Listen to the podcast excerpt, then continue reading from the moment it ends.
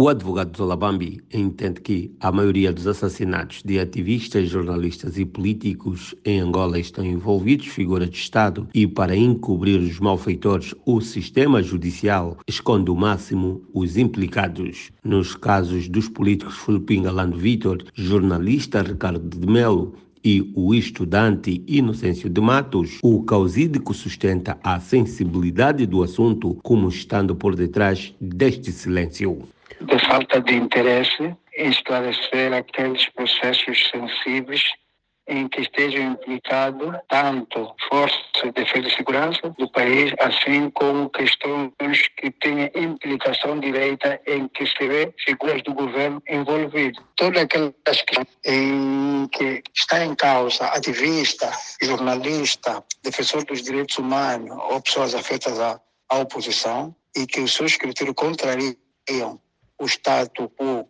ou os interesses do regime, é interessada e está programada para evitar que as coisas saiam em frente aos esclarecimentos e que haja um bom porto no, no processo. Zola Bambi explica que ainda assim os casos de homicídio não prescrevem e por isso a situação desta natureza são sempre esclarecidos. Nem sempre estarão as mesmas figuras, as mesmas pessoas dirigirem o nosso sistema judicial. No momento preciso e no momento próprio, quando assim a vontade o determinar, poderão ser responsabilizados e poderá muito bem se esclarecer isso e ter acontecido em outros países depois de muitos anos levamos a cabo esses processos. Esses processos sim serão julgados no momento próprio quando a nossa justiça estiver em condições de verdadeiramente. Entretanto, em declarações no segundo Congresso Angolano de Direito Constitucional, na semana finda, a advogada Ana Paula Godinho disse que, apesar de algumas exceções, na sua maioria, os magistrados angolanos estão corrompidos pelo poder político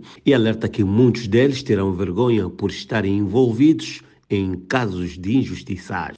Eu não me habituei nem fui criada a conviver com injustiças e estou muito triste. Eu hoje estava a dizer, eu tenho vergonha às vezes de dizer que sou advogada em Angola. Sinto-me impotente em algumas situações. Sinto-me impotente em algumas situações. Mas olha, uma coisa é certa: os processos, felizmente para nós, ficam escritos.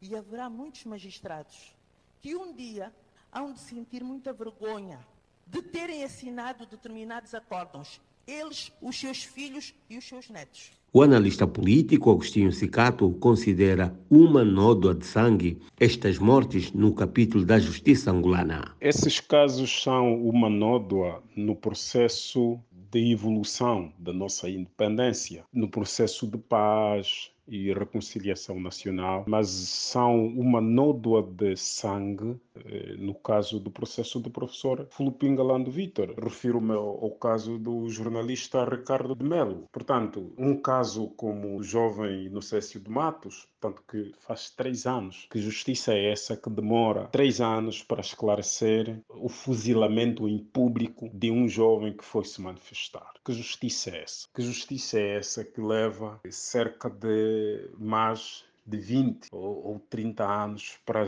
para, para explicar o caso eh, do jornalista Ricardo de Melo. São esses casos que são realmente notas claras no nosso currículo eh, angolano. Koki Mkuta, Luanda.